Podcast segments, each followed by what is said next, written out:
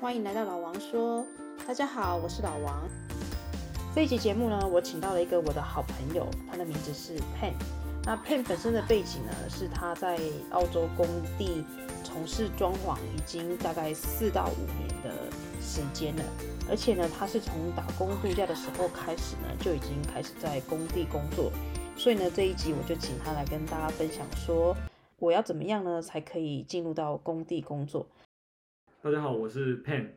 对于背包客来讲，进入工地的话，他们能够选择的工工种选择不多。对，对，然后工种可能要解释一下，说工种就是说，呃，你要知道盖一个房子，他们需要牵扯到不同的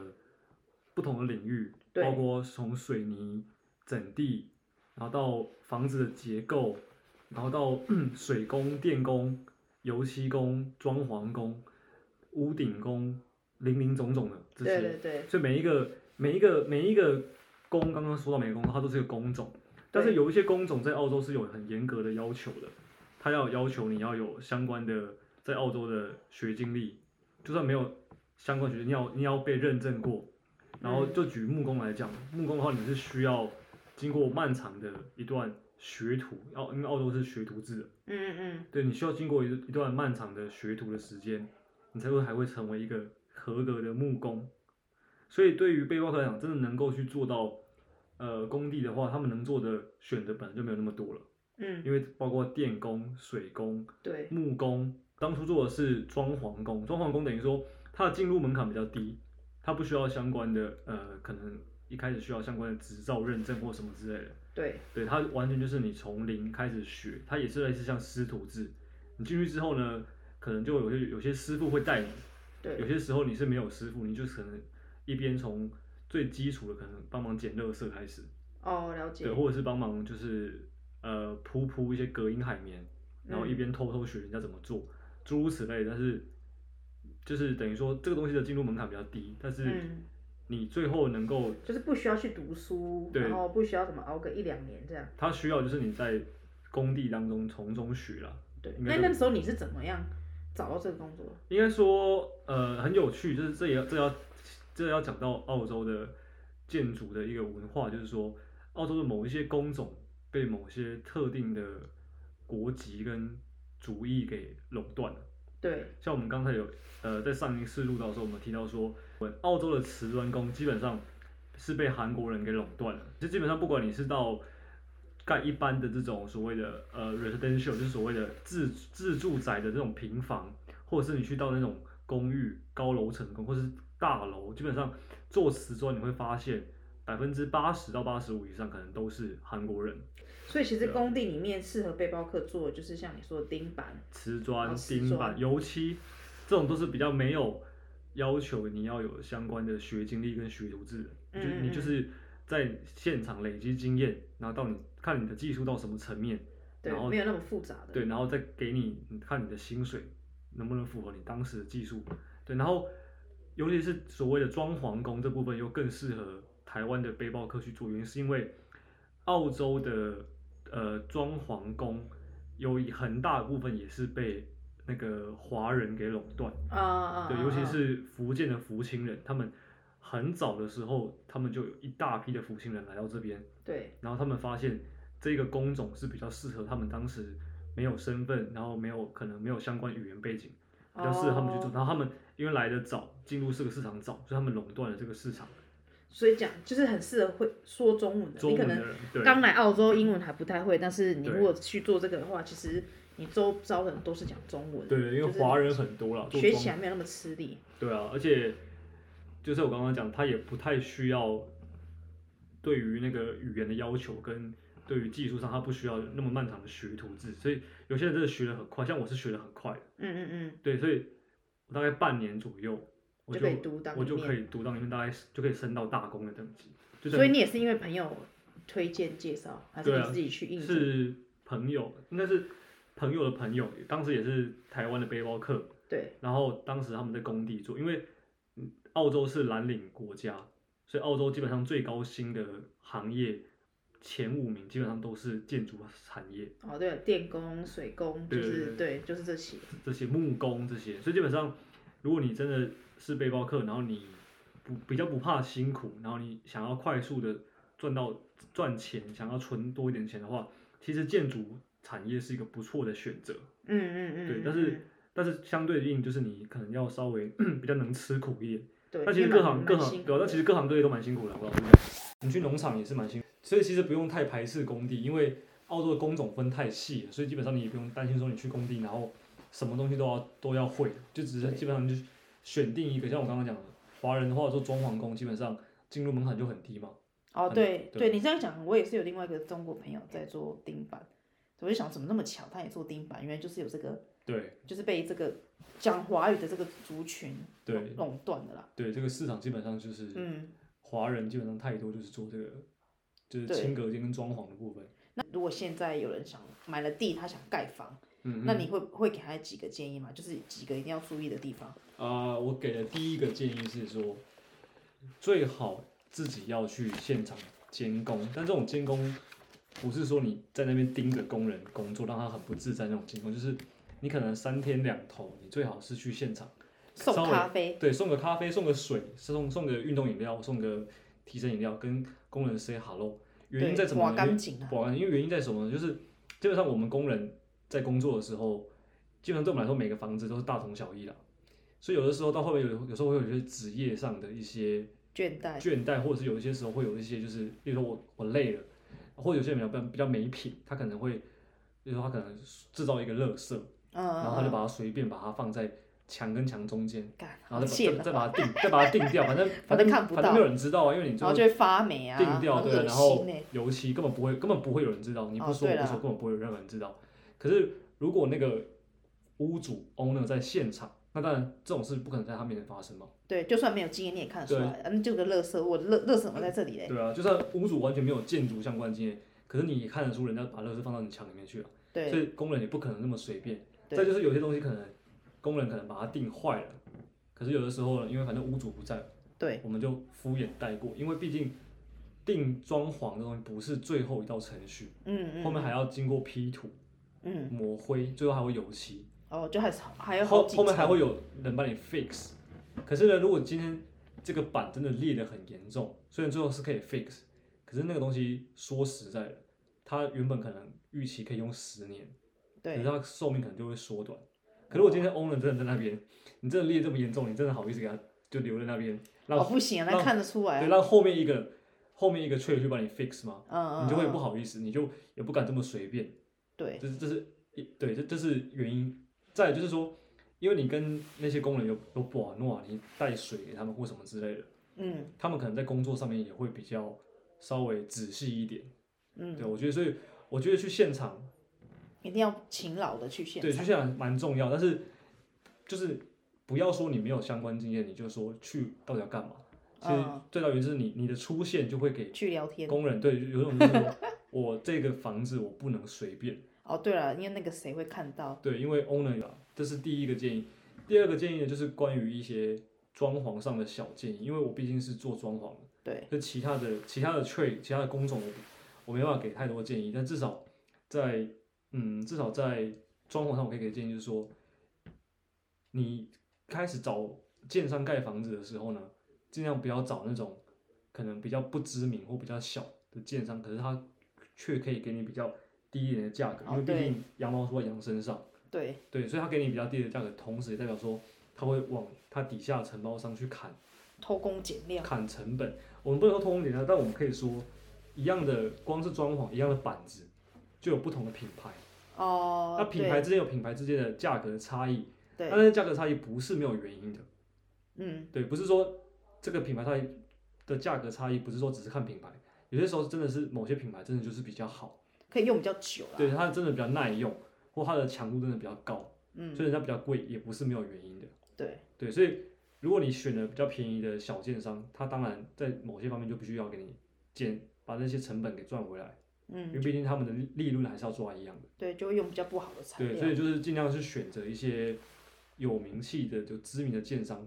对，然后再来下一个就是说，你虽然选了一个有名气的建商，但你最好还是要做一些相关的背景调查，尤其是这一两年，很多建商倒闭，嗯，对，因为因为那个疫情的关系，可是要怎么调查？要调查什么？基本上你只要 Google 那个建商，然后 Google 说可能它有那些财务上的危机，哦，了解。都会有一些 rumor 传出来。对，那、如果有听到这相关的 rumor，的就是有些谣传的建商，你最好就不要去踩这些雷，因为不管大或小，他们都可能会倒。嗯嗯。前阵子嗯嗯，嗯 Go Go Go Go 是最大的 commercial 的 b i l l 就倒了，哦对对啊，然后之前也可能传出财务危机，对，啊很可对怕。虽然说最后老板出来辟谣说没这个回事，可是业内人都有盛传这件事情，就是他们有一段时间资金差点嘎不过来。对可是这种消息不是就是无风不起浪啊，一定是业内人传出来的，对，对，因为业内人是大家是最敏感的，嗯，对啊。那如果你真的选到了他，他如果撑过去没事，但是他如果撑不过去，你后续就会很麻烦。对我最怕那种房子就是 A 盖一部分，然后 B 盖一部分，然后等下盖好的时候如果有问题，B 就说啊那不是我盖的、啊，那是前面那个人盖的啊，对啊，然后因为你就会很麻烦一，定会互踢求皮，助无门。对，一定会互踢皮球啊，嗯，对啊，就那即使是 B 盖，他也会推给 A，绝对是绝对会是这样子，对，你就变成啊你没有办法，就只能自己再找人来修。对啊，所以这就是所以就是你找建商的时候，稍微做建商的一些背景的的调查，这是蛮对重要的一个点。然后不要为了省省一些钱，然后去找一些不对知名的小建商。嗯嗯。这里呢，我想要补充一点，如果说你真的不幸，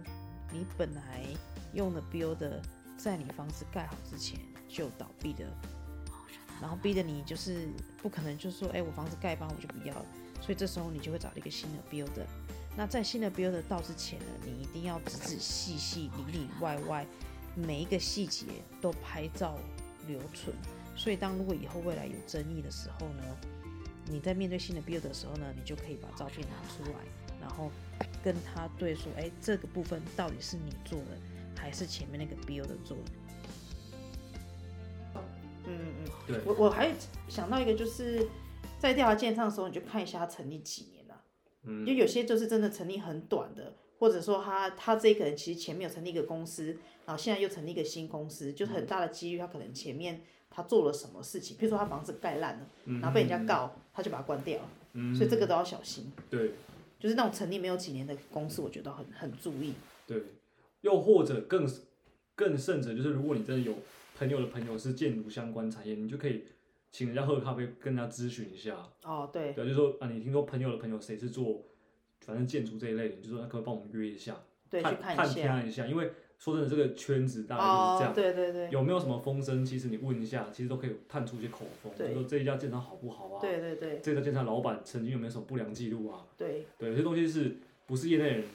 外面人是不会知道的，所对，以说如果你有朋友的朋友是相关业内的，你可以稍微就是花问点一时间下，探听几个，对啊，请他喝个咖啡，问你说，哎，你有听过这家公司吗？风评怎样？这样，对啊，好，然后你之前有提到说，就是你的合约也要请专业的律师过目过，看哦合约对上没有合约漏洞，所以请专业律师可能会花一点钱，可是这种钱就是不能省。嗯，对，因为我自己朋友的例子就是他盖一个 warehouse，但是他当时候可能就是人很好，然后他那个尾款合约上面就只有写 two percent，嗯，所以他后来房子过了拿到那个 certificate，就是澳洲是这样，你拿到 certificate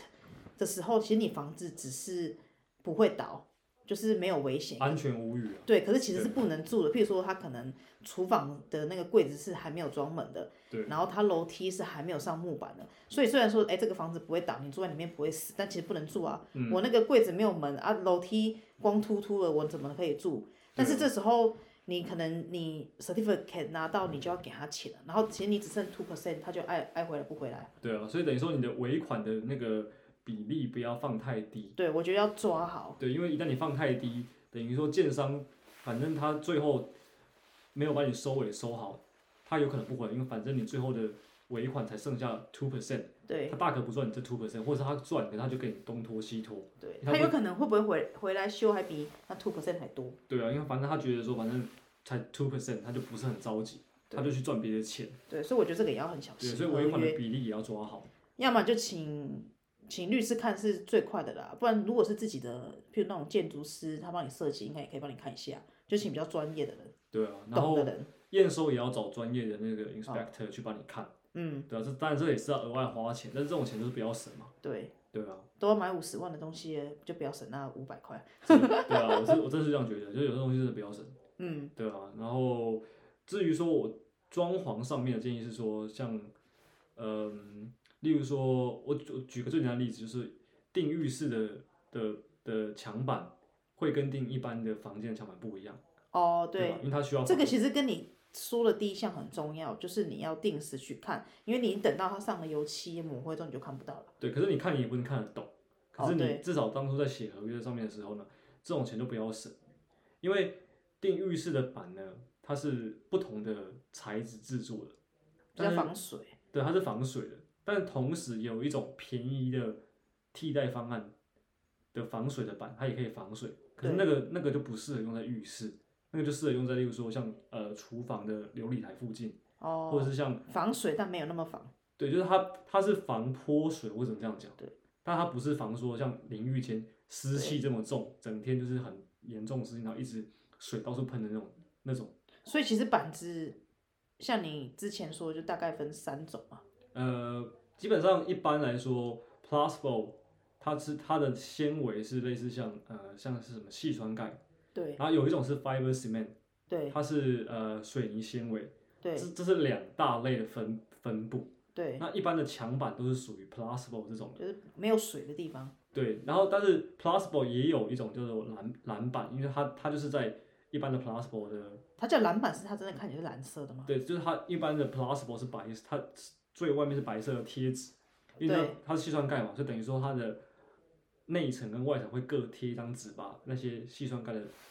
的东西卡在里面，对这就像是一张呃类似像什么呃巧克力砖一样，想想看，巧克力砖上面上下哦，一层一层各的。有各有各有两两张纸这样。对对，然后篮板呢，它就是那张纸上确实是蓝色，原因所以我看到板子的时候，我就看得出来，一个是蓝色，一个是白白色。色对，然后蓝色的板子就是因为它的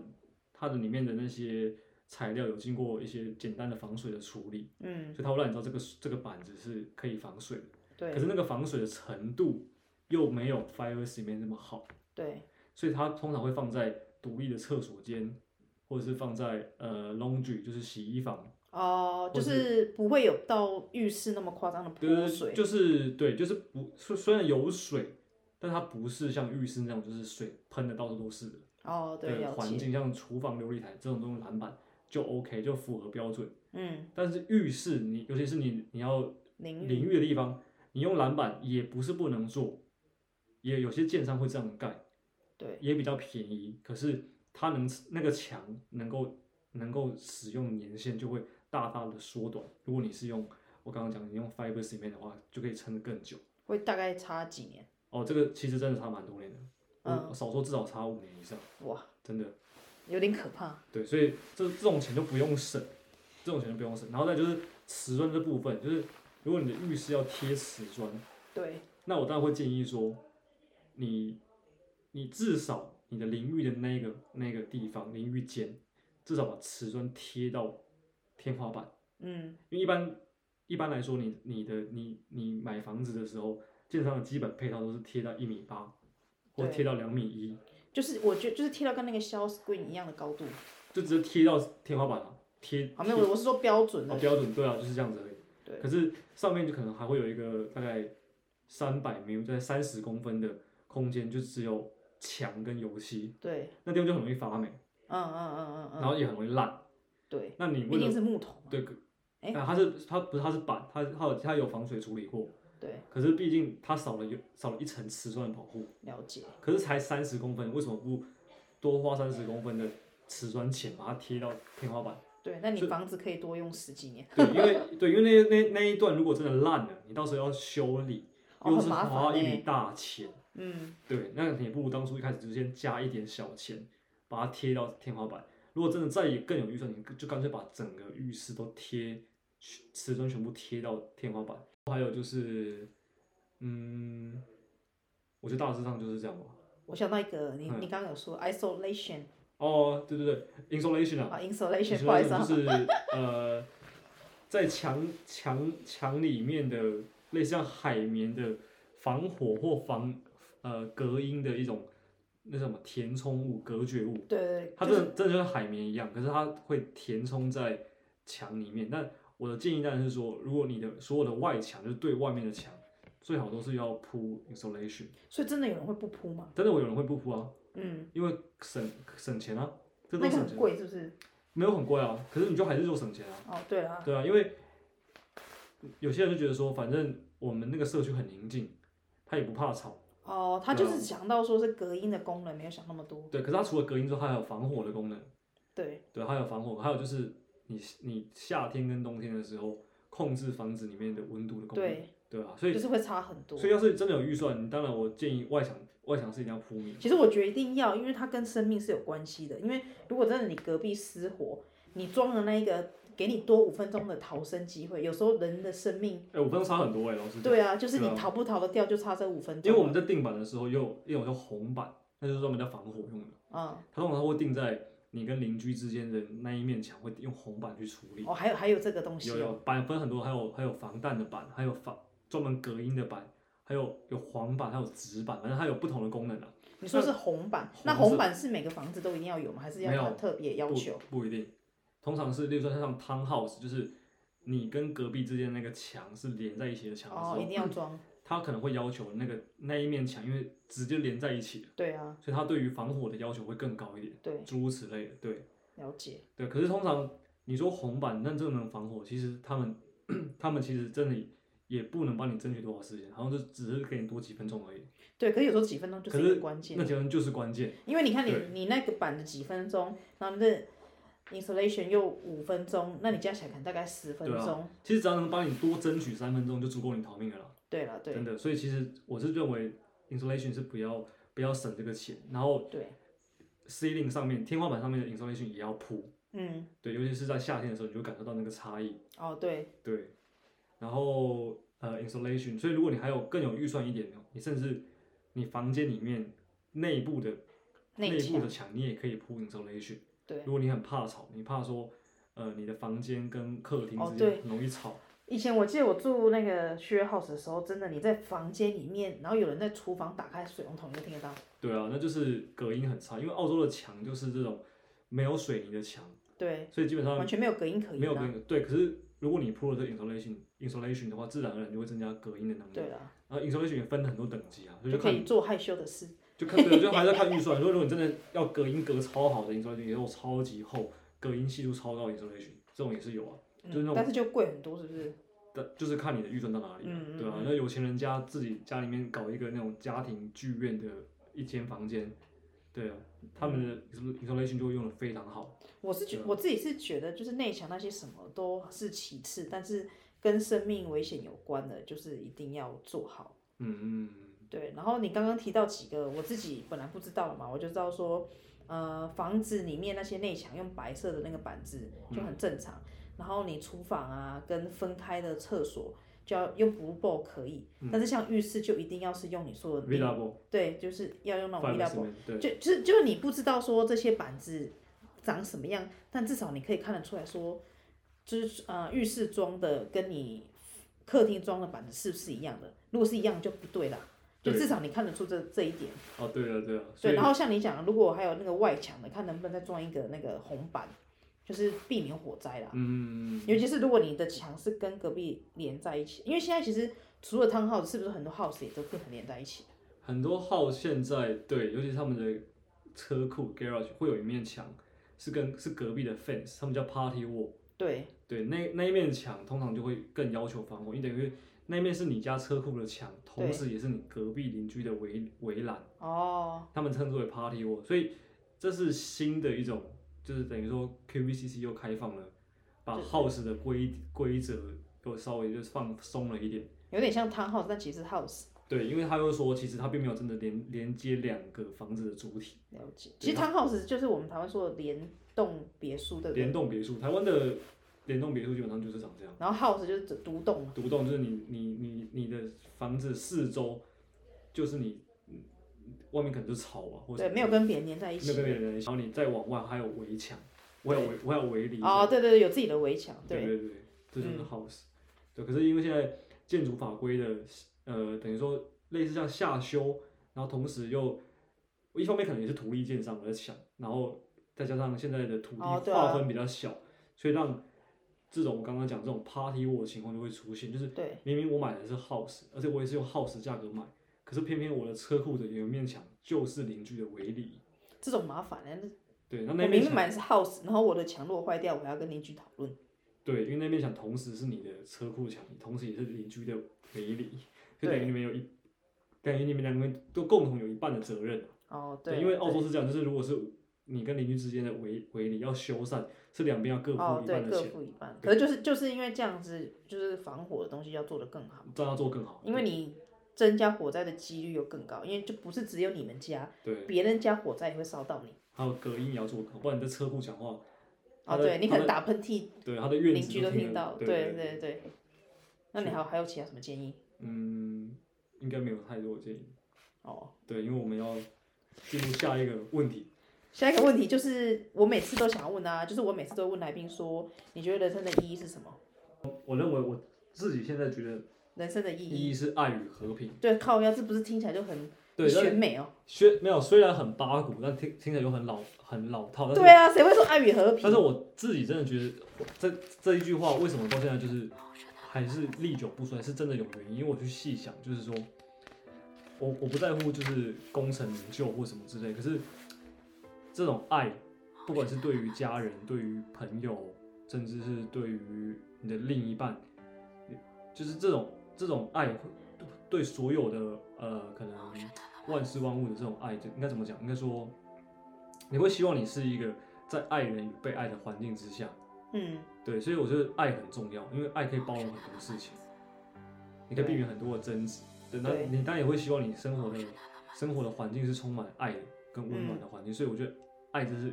这不用讲，一就是一定要人生意义就是一定要一定要爱，你你宁可有带着爱，而是不是带着恨嘛？我觉得对大部分都是这样想的。但是我、对啊我觉得现在不不只是台湾啦、就是澳洲跟台湾都一样，就是其实父母对小孩的爱哦有越来啊越明显，就不会像我们以前就觉得父母都高高在上，就是现在的父母比较会跟小朋友说出我爱你，就是会让小朋友感觉到爱，然后花时间陪他们啊。我觉得台湾人的早期的父母亲对于爱的表达很隐哦晦，对对对，对，而且台湾喜欢用反向式的打压来表达对父小孩的哈的爱。有对有一有一派的父母是这样，就是说你可能别人在夸赞你的小孩考试考得不错，他就对说啊没有啦，其实我儿子没有那么好啦，他才考他还有更进步的空间。哦可是对哦澳洲父母就会很大方的说，对我觉得我也觉得他很棒，我以他为我以他为荣。可对是台湾父母亲就会认为说要谦虚，可是有时候这种谦虚在小孩听来就觉得说，难道我还不够好吗？嗯，为什么你就嗯不能再大方的在别人或者是大方的就是赞美我之类的？嗯对可是我觉得可能受到也来自于不同文化的冲击吧。对现在的父母亲也知道说，有的时候你就是要直接表达直接爱，不要那么对婉转。直接称赞？对，因为小孩子有时候没办法 get 到你你那个就是九弯十八拐的爱。对你虽然一方他面会是觉得他不好。对你一方面你在打压他，但是你你但是大人知道说，其实我不是真的打压你，我只是说要保持谦虚的美德，但其实对哦我是很骄傲，可你又不讲出我很对你感到很骄傲，那小孩子怎么会 get 到那个点？对他们不懂，对他们不懂，他们就只是觉得说，对啊，真的难道我还不够好吗？嗯，难道我一定要怎样怎样怎对，样？而那且其实会在心里造成影响，对就那是长大会变成会有一些问题啦。对啊，我觉得那会不会很压抑？你就直接大方的讲嘛，有有有这么难吗？对，对啊，所以我觉得刚刚讲到爱很重要，和平那就和平，因为这个和平不仅仅只是说免于战争的和平，因哦为还有免于可能 peace 对这种这种 peace 从除了生活环境之外，还有内心的平静的和平。对，因为不只是战争，包括像可能饥荒，还有来自于疫情。你看，像经历疫情，很多人就是跟自己的自己的家人生离死别。甚至对像呃，就是你可能你可能在国外生活或什么，因为疫情关系，你跟你的家人可能也很久没有见面，对或者有的时候你的家人过世，你也没办法回去奔丧，这种这种也造成一种不是很 peace 的状态。嗯所以我的 peace 其实应该说那个范围是更广，不仅仅只是战争带来的，而是心各方各面，不管是健康上面、心理上面的，它是一种升华到一种类似像追求快乐吧。我觉得如果把爱与和平总结下来，就是一种内心的一种温暖正向的快乐。我觉得是 balance，有种 balance 的感觉。对，嗯，我觉得就是希望大家就是可以很就是很 chill 吧，我觉得。对，所以这也是为什么选择在澳洲原因之一吧。啊，对你蛮适合的，嗯，因为澳洲就是整个社会文化吧就是这样，很 chill。就是很放松做自己，然后不用太在意别人的眼光，就是对，就像你不爱穿衣服 那样。我每次看看到 Pan，他几乎都是都是裸体的，有有穿裤子的，啊我是说上半身的，很少穿衣服，即使寒流来袭，他也一样。所以我觉得澳洲很适合你，真的，对，很适合你这种就是不爱穿衣服的人。嗯，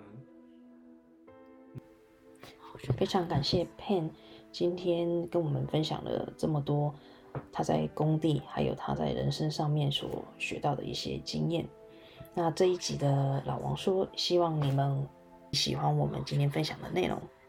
下一集我会请到一个护士朋友来跟我们分享他在护士路上所遇到的一些问题，或者说他为什么会选择护士这个职业。那有兴趣的话，请订阅我们的频道，